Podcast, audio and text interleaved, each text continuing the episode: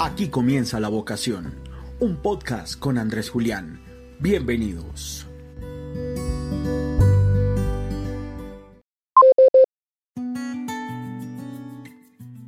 Saludo muy especial a todos los que están en este momento con nosotros. Muchas gracias Alberto por querer compartir con nosotros este espacio. Para nosotros de verdad es un honor, para mí es un honor poder tener aquí con las personas que tradicionalmente nos escuchan y nos ven por estos live y después en los podcasts. Y Alberto, espero que hubieses estado muy bien en todo este tiempo tan difícil para todo el mundo, que tu familia esté de la mejor manera igualmente. Cuéntanos antes de comenzar cómo has estado, qué has estado haciendo y, muchas gracias de nuevo por estar aquí conmigo.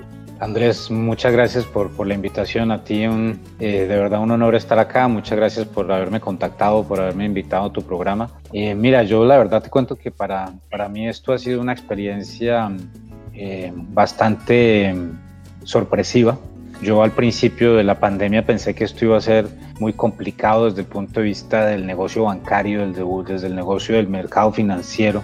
Em, y la verdad es que lo, que lo que ha demostrado la evidencia es que de verdad gracias a los avances tecnológicos que han habido en este mundo, pues eh, eh, nos permitieron a, a, los que hacemos este trabajo de análisis y de banca y de inversiones trabajar desde la casa de una forma bastante eficiente. Entonces, eh, sin tener que, por ejemplo, en el caso de XPM, el banco para el que trabajo yo, no nos ha tocado despedir a nadie, lo cual es una, es una gran noticia para, para nosotros desde el punto de vista humano. Yo estaba muy preocupado la posibilidad de que nos tuviera que nos tocara salir de mucha gente y afortunadamente esa no ha sido la situación porque el negocio no se ha bajado y pues eso es muy bonito, ¿no? Y pues ha habido unas, digamos, una, desde el punto de vista personal, eh, para mí ha sido un cambio fundamental porque yo viajaba todas las semanas y la verdad es que el hecho de que pues nadie esté viajando y todos estemos haciendo es puras reuniones de Zoom y conferencias de Zoom eh, o de Teams en Microsoft o, o, lives aquí en eh, Facebook, pues es un cambio fundamental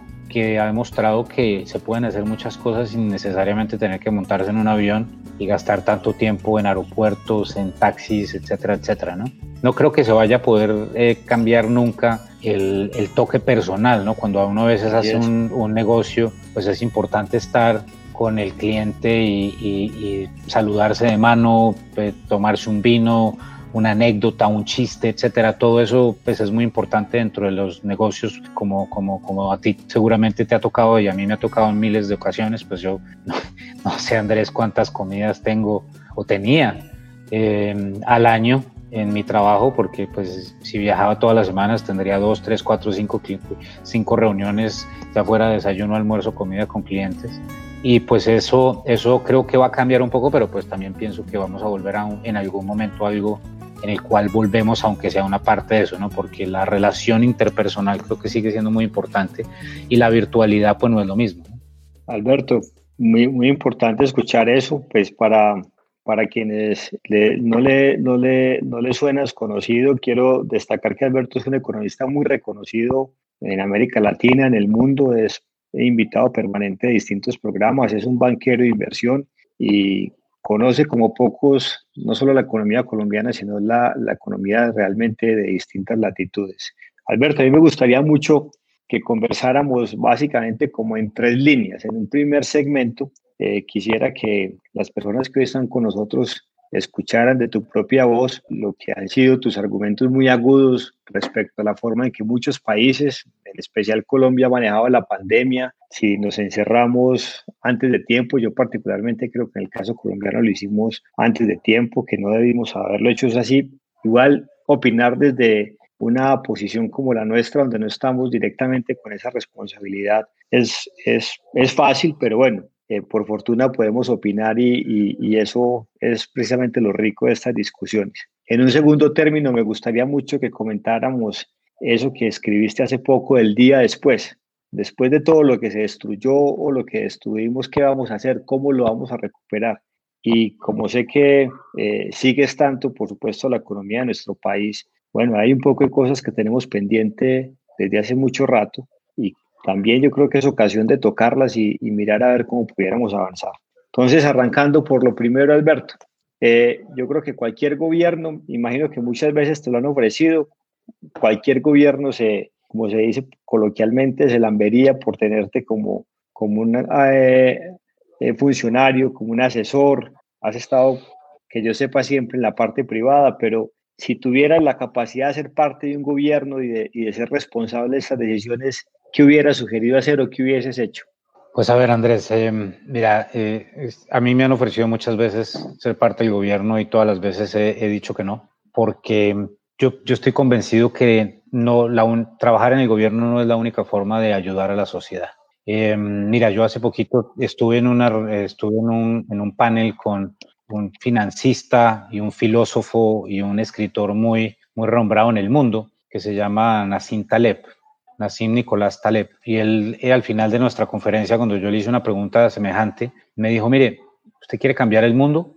Cree empresa, genere empleo haga lo que tenga que hacer por ayudarle a otras personas a tener un empleo y así poder ayudar a tener una, que la sociedad tenga más, más beneficio. Y, él es un convencido, y al igual que yo, que sin sector privado no hay nada y por lo tanto, para mí, eh, contribuir con que el sector privado sea pujante es una parte extremadamente importante dentro de cualquier desarrollo, eh, modelo de desarrollo económico a nivel global. Y por eso te digo que pues no sé si en algún momento lo vaya a hacer o no el sector público, pero estoy muy contento con, con poder ayudar desde el sector privado y creo que se pueden hacer muchas cosas y creo que pues eh, uno poco a poco va haciendo cosas que le ayudan muchísimo al país. Pero bueno, hagamos el hipotético. Supongamos que yo fuera el presidente de Colombia, ¿cierto? Entonces, y, y una cosa que a ver, me parece muy importante decir, yo yo, yo quiero mucho a Iván Duque, soy amigo personal de Iván Duque, me parece que es una persona espectacular. Eh, que es un eh, patriota increíble y no le envidio ni cinco las decisiones que ha tenido que tomar en esta situación, eh, así como no le envidio ni cinco a, las, a ningún líder mundial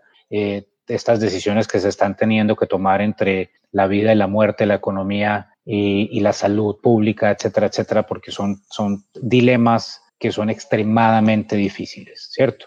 Pero entonces, pero pongámoslo en estos términos, hay dos clases hay dos formas de ver el mundo desde el punto de vista de la pandemia. Y yo lo dividiría desde la forma libertaria y desde la forma intervencionista. Y en el intermedio de ese libertarismo y ese intervencionismo hay unos grados de libertad impresionantemente amplios y ahí es donde están la mayoría de los países. No existe ni un solo país que haya hecho totalmente libertario y no existe un país que haya hecho totalmente eh, intervencionismo. Todos los países están dentro de esos. ¿Y qué, ¿A qué estoy llegando yo eh, eh, desde el punto de vista de conclusiones? El modelo libertario, que es el que hicieron los suecos, generó muchísimas más, muchísimos más decesos, mucha más, más muerte eh, en el principio de la pandemia, porque los suecos básicamente, y esto tiene que ver con el, el digamos, el estratega mayor de Suecia de la pandemia, que se llama el doctor Anders Tegnell, Anders Tegnell es básicamente un señor que piensa que eh, yo he visto cientos de videos de él y, he, aprendido a apreciar muchísimo la visión que tiene él de la vida. Que básicamente lo que dice este señor es, mire, es lo que hay, es lo que nos mandó la vida, es una,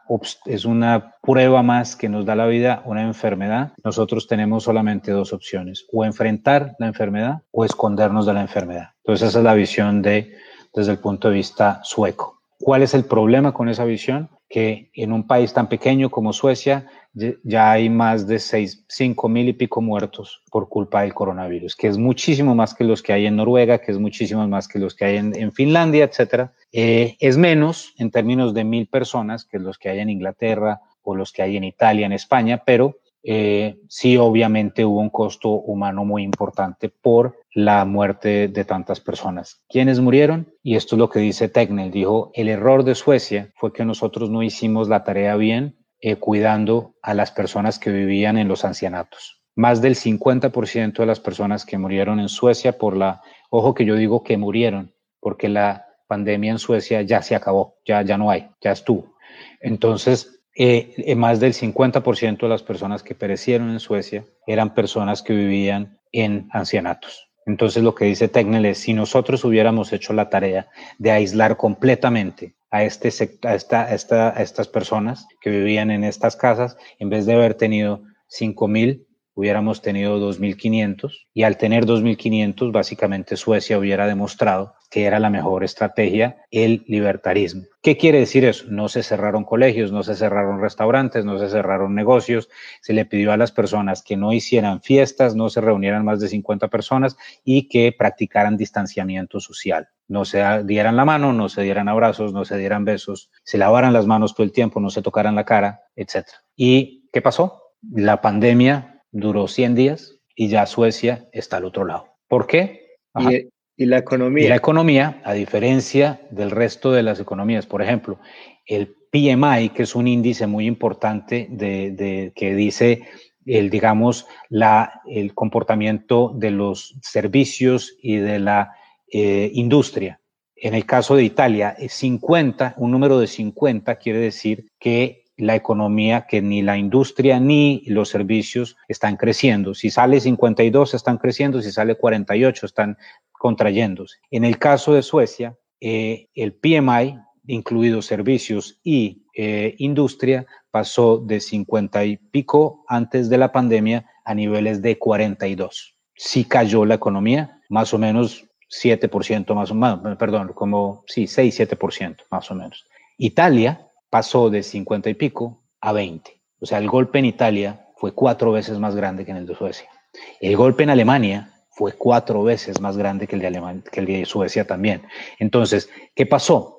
En Suecia no cerraron los restaurantes, no, no despidieron, o sea, no estaban teniendo que vivir con lo que estamos teniendo que vivir en Colombia tan terrible, que es que, según lo que dice la Asociación de Restaurantes de Colombia, el 70% de los restaurantes de Colombia van a desaparecer. Eso no pasó en Suecia. Esa es la realidad. Yo solamente hablo con los números, Andrés, y yo sé que esto que estoy diciendo, esto, esto, esto es difícil para muchas personas oírlo porque dice este tipo lo que quiere es matar a la gente. Pero aquí lo que está, lo más importante, Andrés, es que lo que nos estamos dando cuenta, y eso es lo que dice Tegnell, Tegnell dice, no me juzgue hoy, júzgueme el próximo año. Porque lo que se está dando cuenta, lo que nos estamos dando cuenta en este momento, es que las muertes por millón de personas de Suecia, que fueron muchísimo más altas en el principio, ya están iguales a los países que hicieron confinamiento.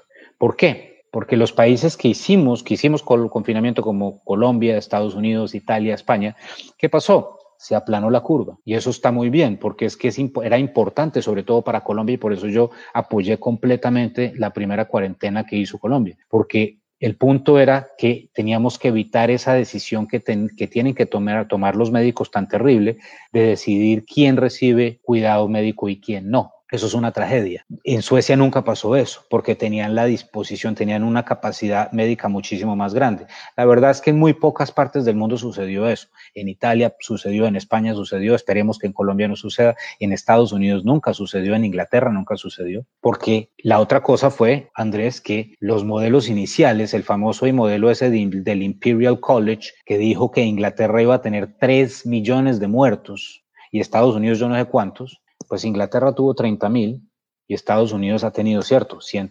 150 mil. Es mucha gente que ha muerto. Ahora, es importante que la gente sepa esto también, Andrés. En Estados Unidos todos los años mueren 3 millones de personas por cuestiones, por cuestiones naturales. Es que, porque es que nos vamos a morir, hombre, ¿qué, qué vamos a hacer?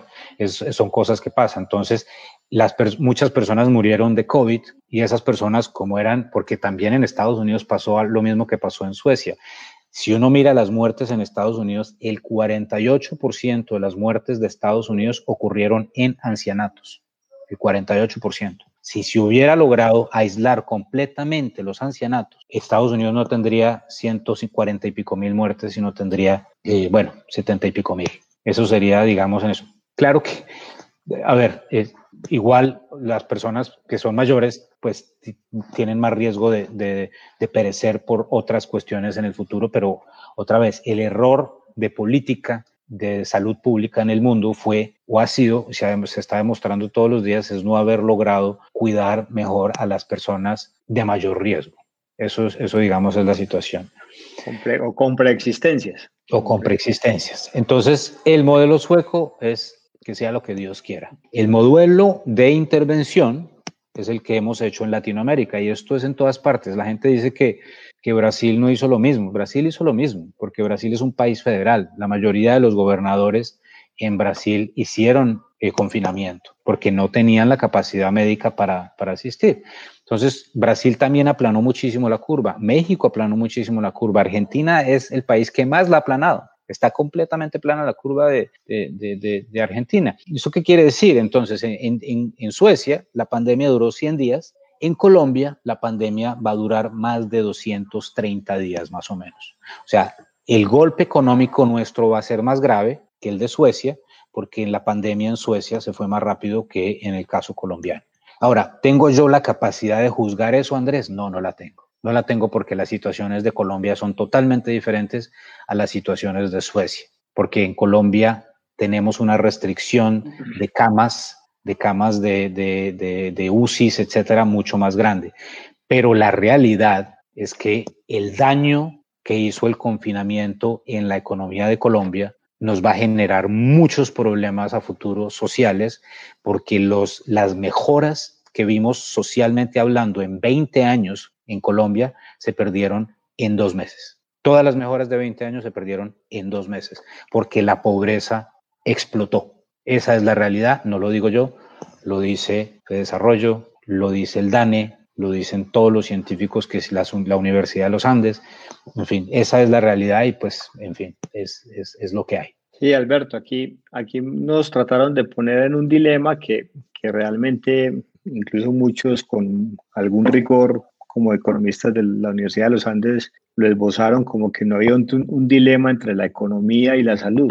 Lo que había era un dilema entre vidas perdidas por la enfermedad o vidas maltrechas por la situación económica. Exactamente. Eh, y, eso es básicamente lo que a muchos les ha, les ha costado entender, con agravantes tan, tan tristes como lo que acabas de mencionar. En el, en el 2002 teníamos un 57%, 54% de la población de Colombia eh, en línea de pobreza monetaria y bueno, logramos bajar casi 30 puntos y ese mismo logro se nos va a sumar este año. O sea, este año tal vez podríamos estar en los mismos niveles de hace veintipico de años, que es algo realmente eh, muy triste. Pero ya digamos que, como se dice, ¿para qué llorar sobre leche derramada? Ya fue. Ya, ya, pasó, ese fue el camino que escogimos. Es muy difícil, es muy fácil juzgar, muy difícil de haber, digamos, tomado una u otra decisión en, en, en caso de estar bajo bajo esa responsabilidad. Pero, ¿qué hacemos ahora, Alberto? ¿Qué, qué crees que podemos hacer ahora con, con, todo este problema encima? Pues Andrés, yo creo que sí es importante y, y, bueno, ya estoy totalmente de acuerdo. Esta ya fue la decisión que se tomó. Eh, yo veo políticamente era, era imposible que Colombia hubiera tomado otra decisión. De, o sea, políticamente era imposible que Colombia hubiera eh, seguido el caso de Suecia, porque y eso sí hay que decirlo porque es, es, es, es verdad, Andrés. Y yo, por ejemplo, no, no, entiendo, no entiendo por qué pasaron esas cosas. Por ejemplo, prefiero, prefiero no decir el, el nombre de la emisora, pero es una de las emisoras que más se oyen en, todas las mañanas en Colombia. Y esa emisora hace dos meses, por ejemplo, cuando Estados Unidos comenzó a abrir otra vez su economía y abrieron las peluquerías. Uno de los periodistas de esa, de esa radio por la mañana que es totalmente antigobierno, por, es, es un odio visceral con todo lo que tenga que ver contra el gobierno de Duque. Dijo lo siguiente, y a mí me parece que eso está demasiado mal hecho, y, pero bueno, en fin, no hay nada que hacer, pero ojalá la gente lo sepa. Eh, dijo que en Estados Unidos se habían reabierto las, eh, las, las peluquerías y que un peluquero en Missouri que tenía COVID-19 había infectado a 150 clientes. Entonces, cuando las personas en Colombia oyeron eso, vieron, uy, entonces, una persona cortando el pelo le pasó el COVID a 150. Andrés, ¿qué persona lógica estaría de acuerdo con abrir una peluquería? Ninguna. Obvio, dejen eso cerrado hasta que haya una vacuna, que puede ser 2021, 2022, 2023, vaya uno a saber cuándo va a llegar la vacuna, eso no lo sabemos. Pues, Andrés, la historia real de esta noticia es que sí había un peluquero en Missouri que tuvo COVID, atendió a sus clientes con mascarilla y de los 150 clientes que atendió, ninguno, cero, se le pasó el COVID. Andrés, ¿por qué razón ese personaje muy famoso en Colombia, de original de, de Antioquia, quiso hacer eso? ¿Por qué lo hizo? En mi opinión, eso es ser extremadamente mala leche y tener una visión muy específica ideológica y utilizar el cuarto poder que es la prensa para generar un cambio de política, pero diciendo mentiras.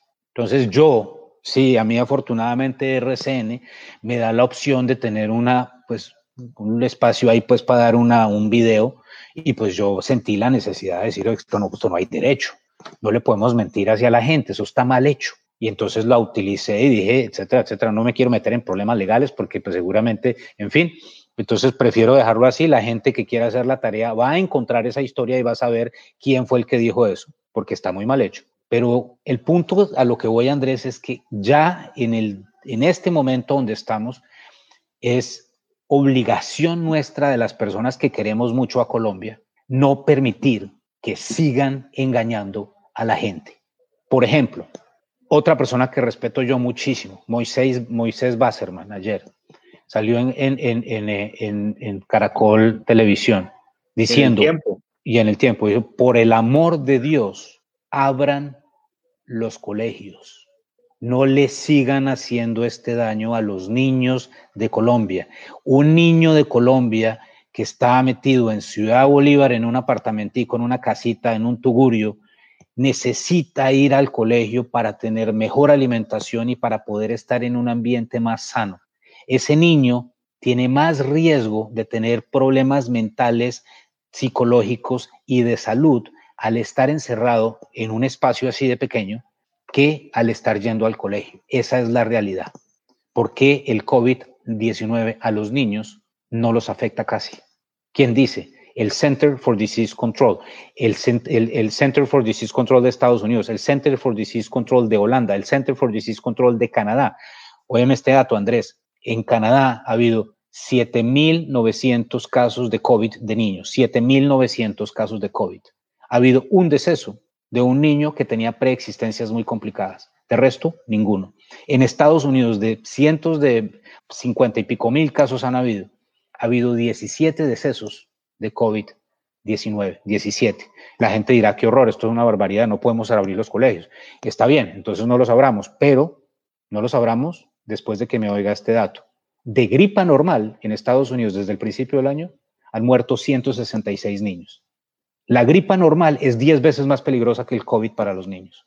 Entonces, si la historia es que no podemos abrir los colegios porque el COVID es muy peligroso, pues le estamos mintiendo a Colombia. Entonces, si no vamos a abrir los colegios, tenemos que decirle a la gente, mire, no estamos abriendo los colegios porque preferimos que los niños pobres se jodan dentro de un, de un cuartico chiquitico y no puedan estudiar porque queremos que los mayores estén más tranquilos con el COVID. A mí me parece eso completamente injusto porque la sociedad debería tener como prioridad, todas las sociedades normales del mundo y que han salido adelante tienen de prioridad a los niños. Y tiene que seguir siendo así, porque los niños son el futuro, los mayores ya vivimos. Esa es la realidad. Entonces uno tiene que ser lógico en ese sentido y tiene que decirle a la gente la verdad. Entonces para mí la lucha que tiene, viene de ahora en adelante y que tenemos que tener todos es, digámosle a la gente la verdad. No la sigamos, no le sigamos metiendo tanta cucaracha y tanta mentira en la cabeza, porque eso no nos va a permitir salir de esta tragedia social en la que nos metimos. Alberto, es muy importante destacar que Moisés Basserman es un científico eh, muy reconocido del país, no es, no es como decimos nosotros cualquier pintado en la pared, es una persona con todos los pergaminos para firmar eso. En Colombia tenemos una deuda muy grande con la gente más humilde porque la educación realmente, sobre todo nuestra educación pública, infortunadamente no es un motor de movilidad social, pero, pero aún así es muy grave que los niños eh, no estén yendo al colegio porque las desigualdades sociales, la pobreza se va a acentuar con mayor agudeza sobre ellos. Muchos niños, como lo destacaba el, el, profesor Moisés, solo reciben un buen trato o eh, tienen un oasis prácticamente en el colegio, un oasis de buen trato, un oasis de comida, eh, un oasis de recreación, de acceso a muchas cosas a las que infortunadamente no pueden acceder en su hogar. Entonces, por aquí nuestro buen amigo en común, Diego Mora, citaba a, Edwards Deming diciendo que solo creo en Dios, los demás tráiganme datos. Eso es una cosa muy importante. Mm, es, muy, es muy difícil uno juzgar, vuelvo y repito, la toma de decisiones en este frente, pero hay que hacerla con rigor. Y, hay que hacerla con rigor. Y el rigor nos está diciendo que no hay razón de peso para dejar a los niños desescolarizados. No, no la hay, no entiendo por qué en Colombia lo siguen lo siguen manteniendo, pero bueno. Y una cosa más, Andrés, una cosa más también que me parece extremadamente triste y eso sí me da mucho mal genio. A mí sí me produce mucho mal genio gente que tiene sus hijos en colegios privados, eh, digamos, en el caso de Colombia, como de los colegios privados pues más de la élite, eh, saliendo con comentarios de decir, ¿cómo se les ocurre hacer el colegio presencial otra vez? Vamos a matar a los niños. Esto es lo que decía Moisés Basselman, ese comentario que sale todo el tiempo en la sociedad y es que es a nivel de sociedad de, de, clase alta, eso es un genocidio, que vamos a matar a los niños y abrimos los colegios otra vez. Pues hombre, es muy sencillo cuando uno tiene a sus hijos, Alberto Bernal, pues o mis hijos estuvieron en, en Zoom y tienen, están en los mejores colegios privados de acá y pues yo tengo muy de, pues afortunadamente gracias a que mis papás me dieron una educación y pues me he esforzado y me ha ido muy bien, pues puedo pagar esos colegios privados que son carísimos y mis niños no tienen problema, ellos se podrían quedar haciendo virtualidad toda la vida sin problema. Pero los niños que no tienen el computador, que no tienen el teléfono celular, que no tienen todas las cosas, o sea, ¿cómo va a ser virtualidad un niño pues en un barrio marginal en Medellín o en Bogotá, hombre? Es que eso sí es, o sea, es, de verdad demasiado. A mí me parece que la cuarentena en ese sentido es la política más elitista que hemos implementado los humanos desde vaya uno a saber cuántos años. Y expropiatoria. Ah. expropiatoria además, sí. La, cuarentena es expropiatoria de muchas, de muchas cosas. Alberto, aquí tenemos muchos comentarios. Paola Galeano nos dice que no van a, que los niños no van a morir de gripe, sino que se van a morir de enfermedades mentales y de o de cosas incluso muy lamentables que a veces infortunadamente toman lugar en los hogares. Repito, a veces los hogares son sitios bastante peligrosos, sobre todo en condiciones de hacinamiento para, para muchos niños. Aquí Miguel Gómez también le menciona a sus amigos de FECODE. Mis grandes amigos de FECODE, con los, que nos las llevamos también. Eh, María. Pero bueno, ese es el, ese es una, esa es una discusión también en otro momento, pero habrá, habrá que entender cómo se puede manejar mejor esa inversión en educación, ¿cierto? Sí, sin duda. Sobre, todo desde el punto de vista de la libertad de la elección, algo que, que nos enseñan eh, desde chiquitos, como decimos a los que estudiamos economía, esa posibilidad de elegir es lo que finalmente posibilita que existan mercados, que exista competencia y que el acumulado digamos, en términos de bienestar para toda la sociedad sea mejor. ¿Qué otra cosa adicional podríamos hacer en, ese día después, Alberto? Además de esta tan importante como reabrir ya los colegios. Pues yo creo que em, yo, yo siempre he pensado, y, otra vez, yo, yo me considero un, libertario, yo no me considero un conservador porque hay muchas cosas del, del, conservadurismo que, que, a veces no entran bien conmigo. Por ejemplo, yo hay muchas personas conservadoras que son totalmente proteccionistas. Y a mí es algo que no, con lo que yo no puedo, no puedo encajar. Yo no puedo estar de acuerdo en contra de cerrar las importaciones de un país porque sean más baratas. Es como estar en contra de que venga alguien mejor que Alberto Bernal y me quite el trabajo en XP. Hombre, si llega alguien mejor que Alberto Bernal y me quita el trabajo en XP, pues ni modo, es lo que hay. Es la competencia, es lo que siento yo que me ayudó a mí a avanzar. O sea, si, si yo no tuviera competencia, nunca hubiera tenido competencia, yo, nunca, yo seguramente nunca me hubiera esforzado. Y yo sí me esforcé mucho. Y yo, pues obviamente tuve una, una suerte inmensa de ver ese ejemplo en mi casa, porque mi papá es el tipo más juicioso de su vida para atrás. O sea, mi papá es uribista porque es que el hombre dice es que trabajar, trabajar, trabajar y trabajar y trabajar. Mi papá es la definición de trabajar. Yo no me acuerdo de mi papá haciendo nada diferente de trabajar gran papá, fue, siempre fue un tipo muy cariñoso conmigo, pero yo no, yo no me iba a jugar fútbol con mi papá. Yo veía a mi papá trabajando todo el tiempo, trabajaba de 7 de la mañana a 9 de la noche. Y ese ejemplo creo que es una cosa muy importante. Entonces, en mi opinión, esa, eh, esa digamos, esa visión de, de, de, de que no hay competencia y no se puede aceptar la competencia va en contra de las cosas que me gustan a mí. Entonces, yo me considero en ese sentido, desde el punto de vista ideológico, más bien un, libertario. Entonces, ¿qué creo que tiene que pasar en Colombia para que podamos salir de esta. Una de las cosas que yo sí creo que tenemos que avanzar y ojalá la sociedad apoye al gobierno, porque yo creo que el gobierno quiere hacer esto, pero vamos a necesitar el apoyo de toda la sociedad. Andrés, déme darle un ejemplo. Eh, una empresa de un gran amigo, eh, el que participaba en turismo, 400 empleados surtiendo las neveras de los minibares en los hoteles. Obviamente ese negocio, si nadie puede ir a un hotel, pues se acabó ese negocio. ¿Qué pasó con esas 400 personas que están trabajando? Pues la mayoría, pues no, no, hay cómo pagarle, hombre. Y la gente dice, hombre, pero ¿cómo no le paga a sus empleados? ¿Cómo diablos quiere que le pague si no estoy vendiendo? ¿Dónde quiere que salga la plata? ¿De, la, la, desentierro, pues? ¿O la cojo de un árbol? Hay gente que la verdad es impresionante y a todo nivel. Hay gente que no entiende que las empresas si no venden no pueden pagar. O sea, ¿cómo vamos a pagar primas si no vendemos? ¿Cómo vendemos? ¿De dónde sale la plata? Entonces esas cosas, digamos, eh, molestan un poco que no se entienden. Y me estaba comentando mi gran amigo el otro día que tiene un problema ahorita brutal porque no puede pagar más salarios porque ya no tiene más caja, pero indemnizar a su trabajador más antiguo le cuesta 120 millones de pesos. Entonces, ¿qué hace? Vender el apartamento, dejar a su, a su familia en la calle porque no tiene cómo pagar esa indemnización. No se puede. No se puede. Entonces la gente dice, claro que tiene que pagar la indemnización. las reglas laborales son lo más importante. Hombre, haga empresa. Cree usted esa empresa. Pague usted los 120 millones de pesos que tiene que pagar. Y la gente no sabe esto, Andrés, pero los países nórdicos, los países más justos del mundo, en mi opinión, cuando usted tiene que salir de un empleado porque simplemente el negocio no da, el empleador el costo de indemnización por despido es cero. Cero. El que no me crea, que vaya a internet y lo busque. ¿Cuánto es el costo de indemnización por sacar un empleado cuando la empresa no da más?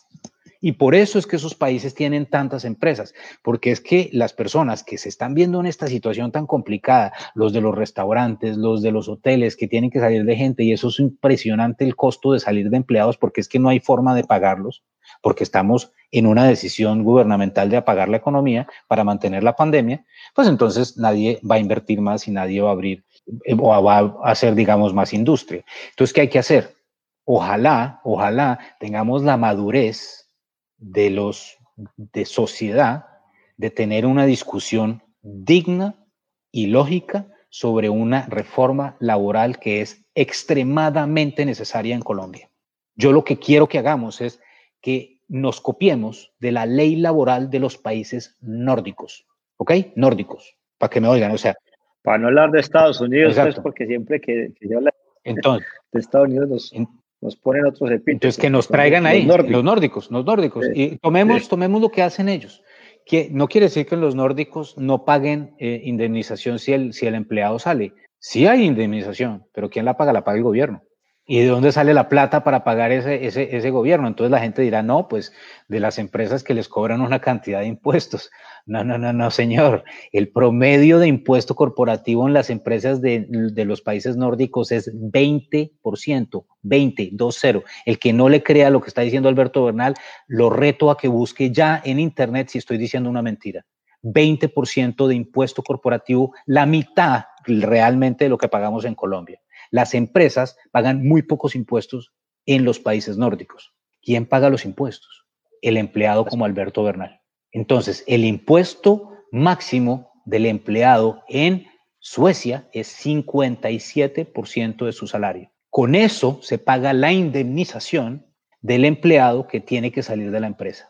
No la empresa, la paga el empleado. ¿Por qué? Porque eso implica que hay muchas empresas y al haber muchas empresas hay mucho empleo y al haber mucho empleo hay mucha tranquilidad y la gente tiene tranquilidad y tiene colegios y tiene salud y tiene paz y tiene ese, ese, ese lugar maravilloso que es. Es que uno va a los países nórdicos y eso es maravilloso. Helsinki es hermoso, es perfecto. Copenhague es perfecto. Es increíble. Alberto, eh, entramos a un tema muy, muy importante y es que comenzabas ahorita esta charla diciendo algo trascendental. Yo, en lo personal, admiro muchísimo a las personas que han tenido la capacidad de hacer empresa. Son unos valientes, son unas personas a las que hay que admirar y hay que reconocer todos los días y toda la solidaridad en estos momentos tan difíciles con ellos. Yo creo que Colombia, después de la violencia, el drama más grande que ha tenido es el de la informalidad. Ese sector del que hablabas ahorita, el, el, sector del, de lo que es el, el, comercio, los restaurantes, el turismo, hoteles, etcétera, es,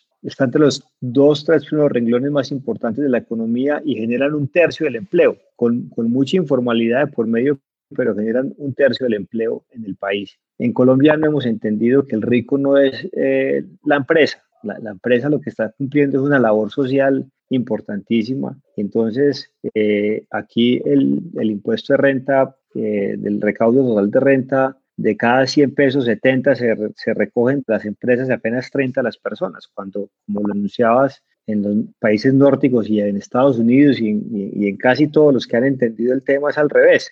Es, es más, o menos, es más o menos al revés. Y, y, por eso es que aquí nos hemos concentrado en grabar el patrimonio, pero hasta hace poquito eh, no se grababan los dividendos, por, por decir algo tan, tan, tan, tan importante como eso. Pero qué bueno que, que la gente más humilde, la gente que más necesita empleo, pudiera entender eso. Y por eso yo creo, Alberto, que personas como nosotros que hemos podido entender un poco eso, no podemos cesar en esa lucha, así nos califiquen de cualquier manera. Porque ¿quién habla por los desempleados? Nadie habla por, por los desempleados, no habla nadie. ¿Quién, ¿Quién, se atreve a decirle a la gente de verdad, con, con cariño, pero con, con, rigor y con datos, la estructura laboral que nosotros tenemos es la más adecuada para no generar empleo o para generar empleo informal, porque tenemos unos costos eh, extralaborales altísimos, porque tenemos muchas cosas que no deberían existir. Pues yo, yo provengo de una familia de clase media y para mí eh, cuando estaba pequeño, el, sueño más grande era que me llevaran al parque de diversiones que tenía la caja de compensación familiar con fama, que todavía lo tiene, que sigue siendo la atracción más grande aquí en Río Negro, pero, pero no, es, no es barato. Y hoy, y hoy día me pregunto, bueno, las cajas de compensación son muy importantes, pero ¿será justo que todos los empleadores del país le transfieran 6 o 7 billones de pesos al año a las cajas de compensación familiar a costa del empleo formal. Entonces, si hay alguna reforma económica importante, Alberto, y coincido en eso contigo, que hay que hacer en Colombia, es una reforma laboral, es una reforma laboral y, y bueno, en eso tenemos que insistir y tenés que seguir hablando mucho aún de esos temas porque no va a ser fácil y, y no lo veo todavía en el mediano plazo como algo que pueda abordar el gobierno, precisamente porque no encuentra ambiente. Pero ojalá todos los que hemos entendido el tema podamos ayudar para que la sociedad comprenda mejor el tema del gobierno se atreva a dar el paso. Y la verdad, Andrés, yo creo que es importante entender que nosotros tenemos los datos, Andrés, nosotros, nosotros tenemos la evidencia, lo que estamos diciendo nosotros es la verdad, es, es así de sencillo. Y lo que dice la oposición es mentira, pero es que es muy fácil ganar con esas mentiras. Porque es que siempre, siempre volvemos a lo mismo. Claro, ese tipo Bernal, es, es que es comprado por Luis Carlos Sarmiento Angulo, ese seguro, el seguro Luis Carlos Sarmiento Angulo le paga el salario a semana y por eso es que dice tanta estupidez. Así, me meto todos los días, me pasa en Twitter y absoluto. Afortunadamente, Andrés, yo creo que, yo creo que una de las cosas que, que pues no sé, todos, todos tenemos algo en la, en, en, en la vida que nos dio mi Dios, o sea, yo soy bien bajito, soy bien malo para los deportes, soy bien feito, pero a mí sí la verdad es que me resbala que me digan cosas feas. no me importa, no me afecta. Entonces yo sigo, yo sigo. Diga, diga, diga, tranquilo. Diga, es cabezón que lo único que hace es de hablar de, de, de, de los ricos y, y cómo de toda la vaina. Salió, ¿Cómo salió la encuesta de Twitter en estos días? ¿Cómo salió? no me acuerdo, la verdad no me acuerdo, pero seguramente, seguramente la perdí. Pero, pero, eh, parte, parte de, los, de, de, los gajes del oficio. Pero pues es que la verdad tenemos que hacer todo esto. esto. Esto es parte de, porque es que nosotros estamos hablando, estamos contra, eh, yo creo que son psicópatas. Las personas que le mienten hacia la gente son psicópatas. Esas personas no tienen, no tienen remordimiento. Y cuando yo veo a todos estos personajes que, que le dicen tanta mentira a estos políticos, o sea, de la, esta gente de la Colombia humana y toda esta cantidad de gente que le dice mentiras y mentiras, y, pero es que son mentiras ridículamente abusivas. Y lo dicen okay. con qué cara de tranquilidad dice esta gente son, son psicópatas. Alberto, yo, a mí no se me olvida siendo estudiante de economía que, que le escuché una vez y le leí alguna vez al que era el ministro de Minas de Pastrana, el, Luis Carlos Valenzuela, el Chiqui Valenzuela, cuando quiso empezar a desmontar los subsidios de, a, la gasolina. Y entonces, eh, claro, se le vino toda la izquierda encima. Obviamente. Entonces, él le decía, hombre, ustedes no saben ni lo, por lo que están peleando. No se dan cuenta que menos del 15% de la población en Colombia tiene carro y los carros que más plata, que más tragan gasolina son los de los más ricos y, ustedes están defendiendo y protestando con parcarta en la calle por un subsidio de 4 billones de pesos al año en ese entonces para los más ricos. O, cuando Jorge Robledo eh, se oponía al Tratado de Libre Comercio por el tema del arroz en, en, en, el Tolima. ¿Usted cuando ha visto pues un arrocero eh, minifundista, Alberto? En el, Eso no existe en el Tolima. Eso no existe. Entonces, eh, mucha, y, y, yo creo, cuando yo escucho esos ejemplos y cuando los veo pues en la vida real, yo, yo también me envalentono y digo, hombre, no puede ser que, que estas personas sean la voz cantante. Recientemente, un señor que estudió economía, pero yo creo que le deberían pedir el título y que es senador de la República, lo entrevistaban en Caracol. Y entonces cuando le, dan el dato de la economía, ¿cierto? El, crecimiento de la economía, dijo, no, pero es que ese dato, ese dato no le han descontado la inflación, ¿cómo le parece? Y estudió economía. ah, y es el que ahorita está abogando que por la renta básica universal. Exactamente. Eh, hablando del salario mínimo. Me gustaría que habláramos de ese tema, Alberto, de, la, de, la, de, lo que mucha gente está proponiendo mm, por fuera de toda la perspectiva de posibilidad de financiar eso en Colombia que lo de la renta básica universal. ¿Qué, qué apreciación tenés sobre ese particular? Pues mira, yo creo que em, aquí lo más importante otra vez es, es hablar con evidencias. Entonces, la, la, renta básica es, es más, es un tema que ya lleva muchísimo tiempo. Eso, eso, eso no es nuevo. Esto, como la gente dice, uy, vea qué maravilla de idea. No, no, no, eso lleva 50 años. Es más, en algún momento Milton Friedman hizo comentarios sobre la renta mínima, básica, hace 40 o 30 años, no me acuerdo cuándo, bueno, más, no sé cuándo fue que los hizo y escribió unos documentos al respecto. Eh, Finlandia decidió hacer un ejercicio, porque para, los, para las personas que no entienden bien qué, es la cuestión, la, renta mínima básica es darle a cada persona en la sociedad, mujer, niño, bebé, lo que sea, un dinero específico para que haga lo que le dé la gana con eso sin hacer nada. No tiene que trabajar, no tiene que comprometerse a hacer nada, punto. Ya. Usted llega su platica y listo. Y a ver, el punto básico de eso en el mundo desarrollado es ver si ese ingreso iba a generar más emprendimiento. Y el ejercicio se hizo en Finlandia, en un pueblo muy específico, no sé cuántas personas, se les dio la plata y eh, dieron tres años, si no estoy mal, a ver qué sucedía. Eso fue un fiasco, eso fue un fiasco, porque la gente, dos cosas importantes. La primera, el trabajo dignifica.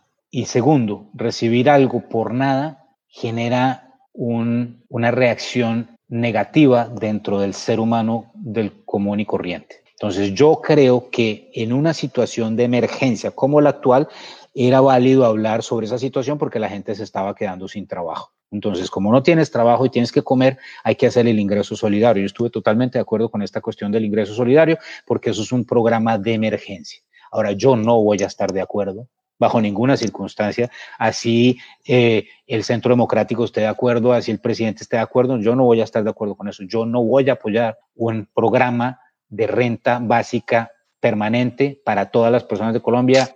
Así lo pueda pagar Colombia, que Colombia no lo puede pagar a propósito. Y eh, además, Alberto, ¿para, ¿para qué nos van a dar plata a vos o a mí si no la necesitamos? No la necesitamos, exactamente, es ridículo, es, es, estúpido.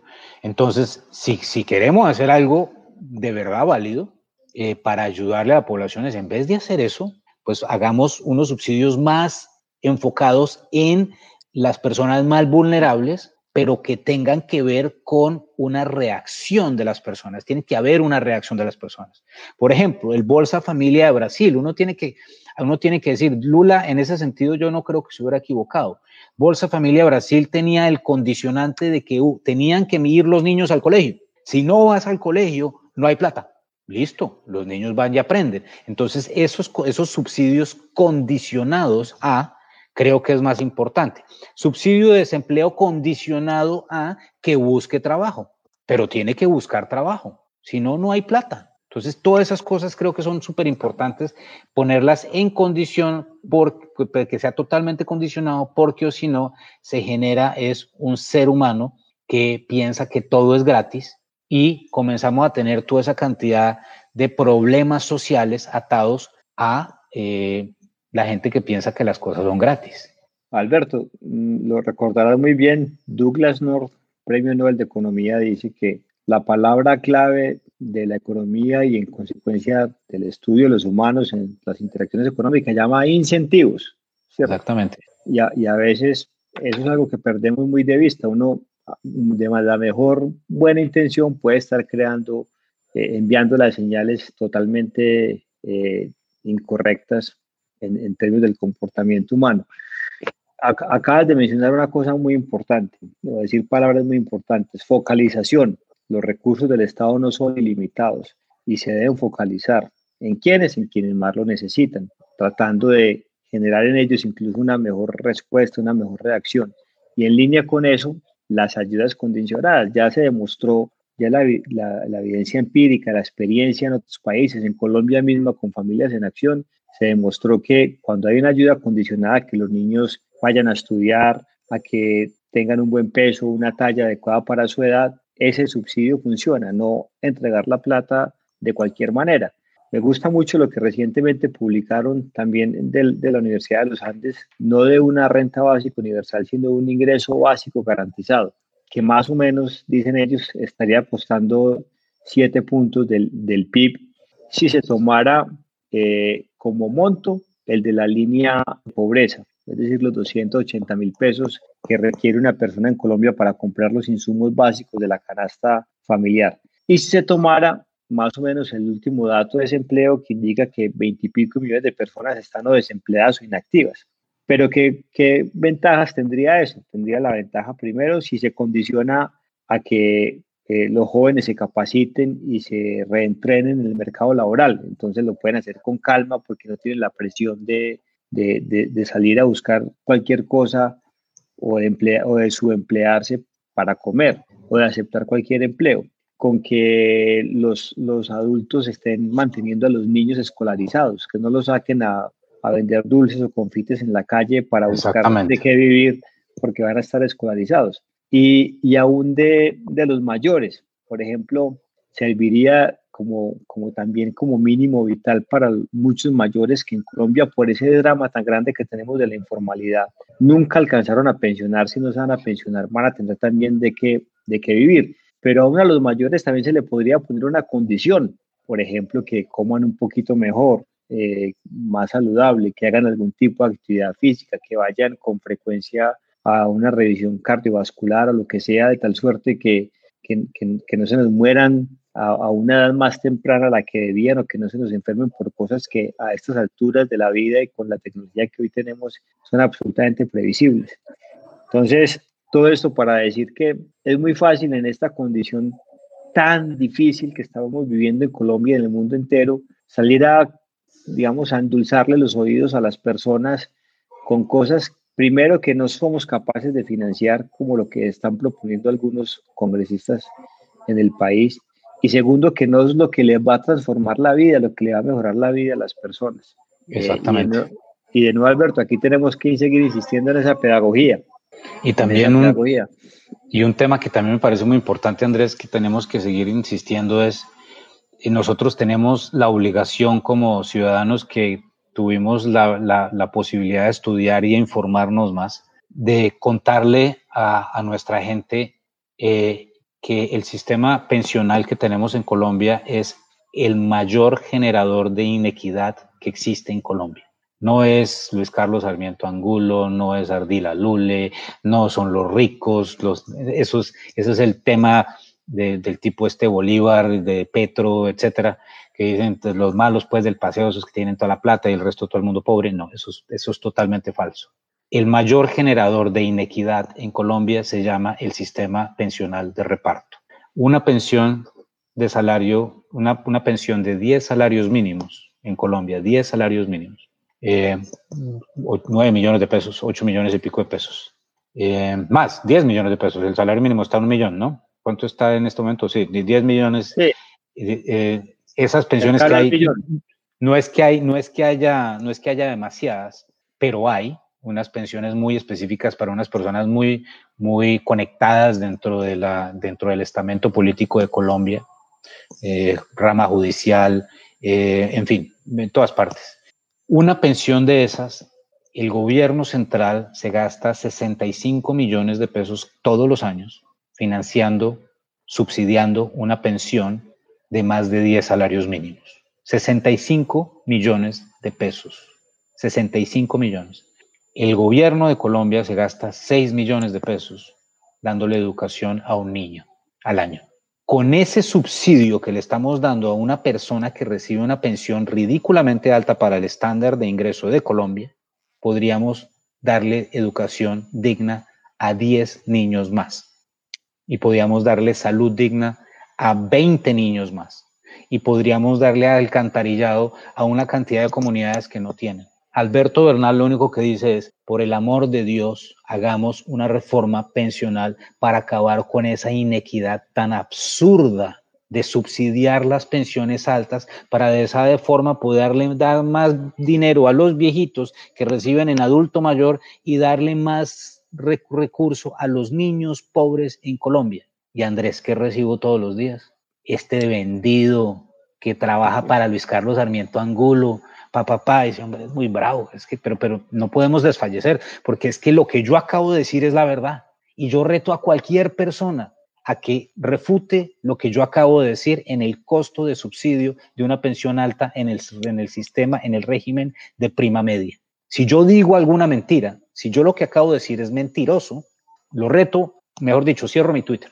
No, Alberto, eso es absolutamente cierto. Incluso creo que quienes tanto te insultan, la gran mayoría lo conocen y saben que, que, es, así, porque son personas que son, algunos incluso también medianamente informados. Eh, ese es, como lo decías, el, el, gasto más regresivo que se tenga en el país, es decir, el gasto que más beneficia a los que tienen más y menos a los que tienen menos, que debería ser absolutamente todo lo contrario. Y, y aquí hemos hablado de muchas cosas, Alberto, que, tareas que tiene pendiente el país desde hace mucho tiempo. A nosotros los que tuvimos, creo que el privilegio de estudiar economía nos enseñan un tema de la economía política, es decir, ¿por qué, cuesta tanto a veces sacar ese tipo de cosas? Yo creo que ahí también ha habido una falla, ¿cierto? Porque ¿por qué nos cuesta sacar adelante cosas tan obvias, hacer eh, acuerdos sobre cosas tan, tan obvias? de pronto la, la confrontación que tuvimos que dar contra el, narcotráfico, el terrorismo, eh, por mucho tiempo nos, nos, desvió la atención sobre estos asuntos, pero cómo poder sacar adelante, Alberto, estas cosas que, son realmente escandalosas. Es que, que, pase eso en el, mercado laboral, en el tema pensional, amén de muchas otras cosas a, a, los que nos metemos un poquito a mirar los asuntos, nos escandalizan y no sabe el daño tan grande que se le está haciendo a la, a la sociedad. ¿Cómo poder manejar mejor esos temas de economía política? Pues esa es la pregunta del millón, Andrés. Eh, eh, ojalá tuviera la respuesta. Yo, yo la única respuesta posible que tengo es eh, cada uno de nosotros que sienta lo que yo siento, porque yo me siento, yo me siento obligado con la vida de dar esta batalla. Mucha gente me dice, familiares me dicen, ¿usted por qué que gasta tanto tiempo haciendo esas cosas? su costo de oportunidad es altísimo. Usted haciendo otras cosas, póngase a hacer, si está aburrido, póngase a hacer otro proyecto más y le va a ganar una cantidad de plata. ¿Para qué gasta tiempo en estas cosas? Y yo, hombre, pues porque siento que es mi obligación como, como colombiano y un colombiano que tuvo tanta suerte como yo, porque es que yo, yo, mi familia no era una familia millonaria y nada parecido. No vivíamos mal, yo fui a un colegio privado, aprendí alemán en el colegio, gracias a Dios, mis papás eh, tenían, teníamos una vida muy, muy, muy digna, pero no éramos millonarios ni nada parecido. Pero, o sea, somos, somos muy, muy, tuvimos mucha suerte en, en, un país, en un país tan complicado y con tanta, tanto problema social como el que tiene Colombia. Entonces, a mí me parece que es, uno tiene que devolver o hacer lo máximo posible por devolver un poco eso. Y la única forma que yo he encontrado de hacerlo es tratando de hacer pedagogía y ayudándole al país desde mi trabajo, que es que yo sí genero mucha inversión extranjera que va a Colombia. La, gente me, me, consulta mucho sobre inversiones, proyectos, etcétera, y pues yo afortunadamente eh, pues he logrado hacer una carrera bastante positiva y digamos, y, la gente confía en mí, me pregunta y yo ayudo y, y, hago contactos, etcétera, y eso genera crecimiento económico en el largo plazo.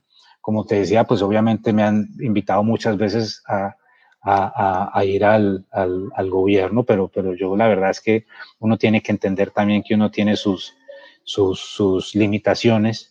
Y como me dice mi esposa, mi esposa me dice, usted podrá ser muy inteligente, pero es bien pendejo. Usted llega allá y lo coge un tipo como Benedetti o un tipo como Roy Barreras y le dan 45 vueltas, porque esos tipos son muy complicados. Entonces, cuidado. Y es cierto, ¿no? Uno tiene que entender sus, sus, sus limitaciones. Y pues, eh, digamos, yo creo que yo sigo convencido que, por ejemplo, la situación de Andrés Felipe Arias eh, es una función totalmente directa de, la, de, de, que es un tipo bueno. Y al ser un tipo bueno, estos, estos, estos lagartos, estas serpientes, pues lo jodieron, ¿no? Entonces creo que es un tema también muy complicado en ese sentido. La persona más inteligente que yo haya conocido en la vida. Y, y, y lo, le cobraron el querer servir y el querer defender las cosas con vehemencia, porque Exactamente. Es, una, es una persona que, que, es así también, defiende las cosas que, que, que, nacen de los datos y el rigor con mucha vehemencia y tal vez eso fue lo que, lo que muchos han querido cobrarle infortunadamente a un altísimo costo para él en lo personal, en lo familiar.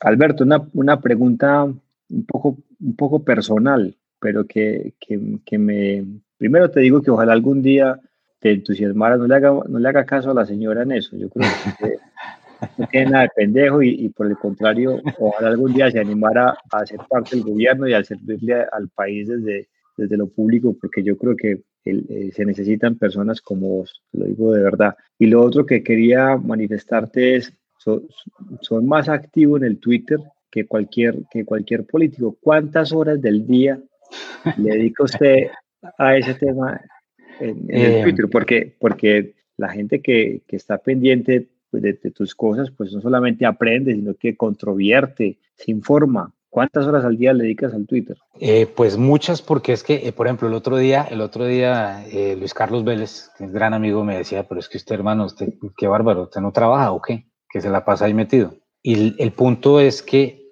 por ejemplo, mucha gente no sabe qué es lo que hago yo es más, dentro del mismo banco a veces, cuando la gente no me conoce, eh, bueno, ahorita todos estamos en la casa, entonces pues la oficina, bueno, yo voy la mitad del tiempo a la oficina y estoy la mitad del tiempo en la casa, pero cuando no estaba la pandemia, entonces yo creo que la gente pasaba detrás de mí en, en la oficina. Mi oficina es, un, es, es una mesa de dinero, o sea, yo tengo, yo no estoy en un cubículo porque no me gusta, me encanta la interacción con la gente, me pongo mis audífonos para poder eh, concentrarme y escribir y leer y todas las cosas yo creo que la gente que no me conocía pasaba al lado y me dice, ¿este tipo qué hace? Todo el, tipo, todo el tiempo metido ahí en internet mirando y toda la cosa. Y la verdad, Andrés, es que mi trabajo es leer, hablar, porque yo hago muchas conferencias por teléfono con, con inversionistas, hacer eh, eh, teleconferencias, dar conferencias y escribir. Y el insumo para escribir mío viene muchísimo de Twitter, porque es que Twitter es un activo muy grande si uno lo sabe utilizar bien hay una cantidad de información impresionantemente buena. Y por ejemplo, las personas que les interese, pueden meterse a mi Twitter y mirar a las personas que yo sigo. Las personas que yo sigo, todas sin excepción, son personas que me añaden porque tienen información que yo quiero aprender a entender. Entonces son gente que pone información muy importante. Por ejemplo, eh, tengo como 100 seguidores más desde que comenzó, desde, sigo a 100 personas más desde que comenzó la pandemia. Yo creo que el 99% de esas personas son epidemiólogos. Entonces yo hago la tarea de seguir porque no, no lo entendía y lo tengo que aprender, porque es mi trabajo. O sea, a mí me preguntan, ¿cuándo va a acabar la pandemia en Colombia? No, pues aprenda a ver, pues, aprenda de, del R0 y de la cosa y de la, la, estructura bayesiana de las pandemias y entonces pues crea ahí su cuasimodelo en Excel a ver cuánto puede ser, cuántos días, cuántos no dos días, etcétera. Entonces mi trabajo incluye muchísimo estar en Twitter. Entonces, al yo estar buscando tanta información en Twitter, pues obviamente de vez en cuando me meto a ver qué está sucediendo, qué no está sucediendo, se me viene algo a la cabeza, lo pongo, Eh, en días que me gusta ser controversial, pongo algo bien controversial para que me contesten. En días en que quiero poner algo eh, sobre la pandemia, pues pongo mis gráficas, pongo mis modelos, pongo la gráfica que veo en Bloomberg, pongo el modelo acá, la cosa, etcétera, etcétera. Argumento que yo pienso que el peso colombiano se va a ir a esto, etcétera, etcétera. ¿Por qué? Pues porque es, digamos, es parte de mi trabajo y todo eso que estoy poniendo es parte del insumo que genero de todos los días para mis publicaciones y para mis conversaciones. Entonces, por eso es que yo estoy tan, tan metido ahí. Pero yo, mejor dicho, yo gasto, en, estoy metido en Internet todo el día. Y, pues imprimo muchos papers y leo muchos papers y muchos, eh, en fin, yo creo que yo me leeré 150 páginas de, de, documentos de mercado todos los días. Eh, mucha, digamos, eso, eso creo que es una de las cosas que, que afortunadamente mi Dios me dio, que es que yo logro leer y absorbo muy rápido y eso me ayuda bastante en mi trabajo. Se nota, Alberto, se nota y, y, bueno, creo que todas las personas que tenemos oportunidad de, de, leerte, escucharte en, los distintos programas a los que se inviten siempre, eh, aprendemos mucho y nos animamos muchísimo a, a, dar la batalla y la lucha por unas ideas que finalmente eh, en buena parte del mundo están demostradas hace siglos, que son las ideas que, que, han prevalecido, las ideas que más han ayudado a transformar la vida de las personas en distintas latitudes y bueno, y, como esa es la, la, evidencia que existe en otros lados, pues tenemos que seguir luchando para que también se impongan en, en Colombia y nos ayuden a transformar la vida de las personas, que es finalmente lo que más nos debe importar.